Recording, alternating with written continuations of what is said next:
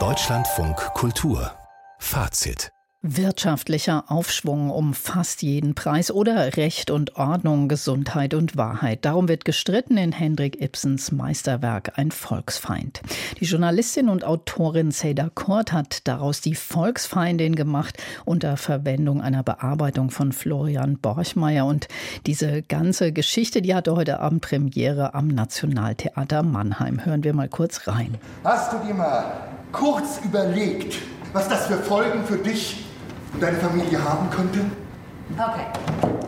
Worüber reden wir hier gerade? Thea, ich als Politiker, ich kann mir keinen Skandal in meinem persönlichen Umfeld erlauben. Das muss dir klar sein. Ich sorge jetzt für deine Skandale. Ja, du hast einen, du hast einen aufrührerischen Charakter. Ah, ah. Ja, du rufst bei geringsten Angelegenheit rufst du zum Widerstand auf und dafür ist dir jede Öffentlichkeit recht.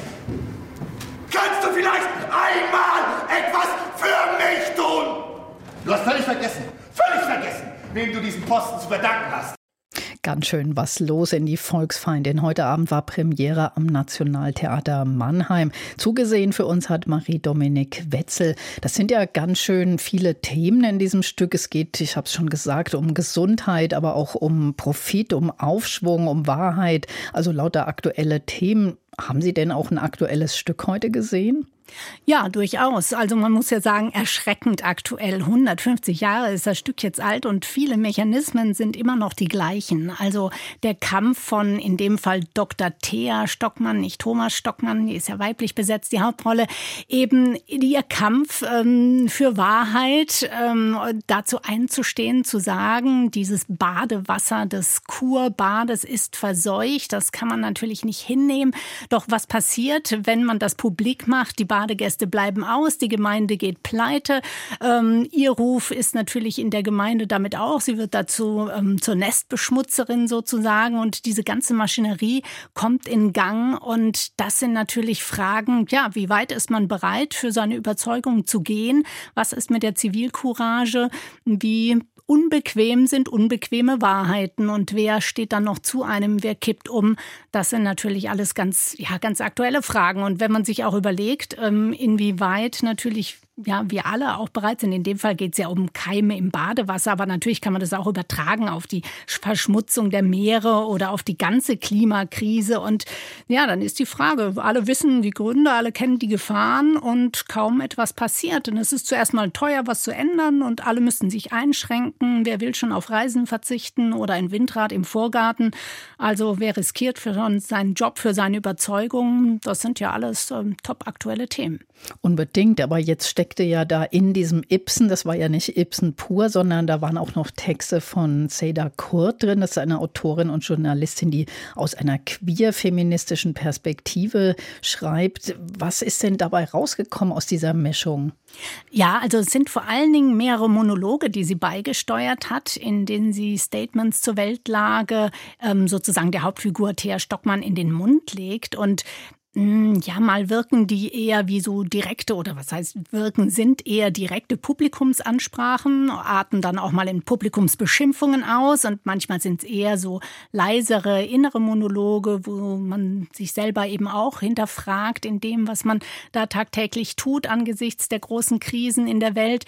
Also queer feministisch, das wurde dann auch so ins Programmheft geschrieben, dass es jetzt in dem Fall aber nicht so ähm, im Vordergrund, sondern es geht vor allen Dingen so um eine aktivistische Position. Also wachrütteln, ähm, Leute, tut was und warum, warum schaffen wir es nicht, irgendwie angesichts dieser Krisen wirklich ins Handeln zu kommen? Und, und fügt sich das denn zusammen mit dem Ibsen-Text? Ja, also durch diese Monologe, wie gesagt, wenn dann die Hauptfigur einfach auch mal vorne an die Rampe kommt oder in Videoeinblendungen hinten auf der Hinterwand ähm, zu sehen ist und eben diese Monologe mal mehr zu sich, mal mehr zum Publikum spricht, dann sind das schon eben Überlegungen und Anteile, die dann eben zeigen, wie heutig das ist ne? und wie leicht sich das auf die heutige Situation übertragen lassen.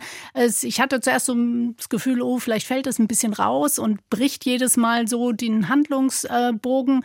Aber dadurch, dass es irgendwie gut eingefügt wird und die Hauptfigur eben auch sehr präsent ist, ähm, also das macht Maria Munkant wirklich ganz toll, ähm, ja, gibt das keine Brüche. Er gibt dann doch ein, ein großes Ganzes und sorgt natürlich eben dafür, dadurch für noch mehr Aktualität.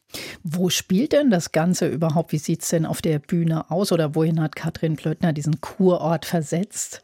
Ja, also das ist ganz zeitlos, aber schon im Heute, das weiß man. Es ist eine wunderschöne Bühne von Bettina Pommer, die ist wirklich ganz toll. Da sind lauter so ähm, ja, Dächer letztendlich, also Holzdächer, Hausdächer, ähm, die so verschachtelt ähm, wie so eine Dächerlandschaft eben aufgebaut sind und darüber balancieren die Figuren, rutschen natürlich auch ab, versuchen Halt zu finden, verschwinden aber auch mal in den Dachlupen, tauchen dann woanders wieder auf. Also es ist eine tolle Spielwiese. Andererseits natürlich immer ein sehr kippeliger, schiefer Boden, auf dem man sich da, schwieriges Terrain, auf dem man sich da bewegt. Und das ähm, sorgt, also in dem Fall ist wirklich das Bühnenbild richtig ein Mitspieler. Also ich glaube, vieles von dem Drive, ähm, ja, ist auch wirklich diesem tollen Bühnenbild geschuldet, muss man sagen.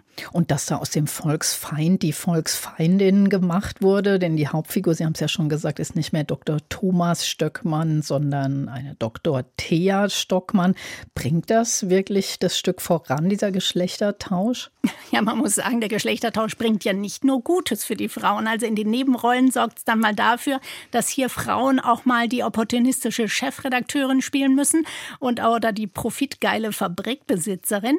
Aber in der Hauptrolle, ja, die ist weiblich besetzt, aber das ändert gar nicht so viel. Also klar, dieser Geschwisterstreit zwischen eben äh, Thea Stockmann und ihrem Bruder, der dann eben so für die Stadtgesellschaft steht und ähm, Kurbad-Vorsitzender äh, sozusagen ist, der Geschäftsführer. Dieser Streit bekommt zwischen Schwester und Bruder vielleicht noch, kommt vielleicht ein bisschen anders rüber, als wenn es jetzt zwei Männer wären. Der Bruder neidet vielleicht der Schwester auch den Erfolg noch mehr. Und in der Beziehung von Thea mit ihrem Mann Karl, ja, das ist sie eben jetzt die Hauptverdienerin und er arbeitet halbtags und versorgt die Kinder. Das Kind schläft aber praktischerweise irgendwie die ganze, das ganze Stück über und er trägt immer nur das Stofftier rum.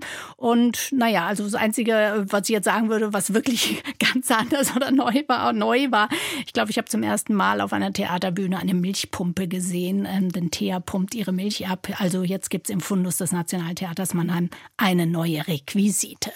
Auch mal was ganz anderes. Marie-Dominik Wetzel über die Premiere von Die Volksfeindin nach Ibsens Drama mit Texten von Seda Kurt. Zu sehen im alten Kino Franklin in Mannheim und das nächste Mal am 18. März.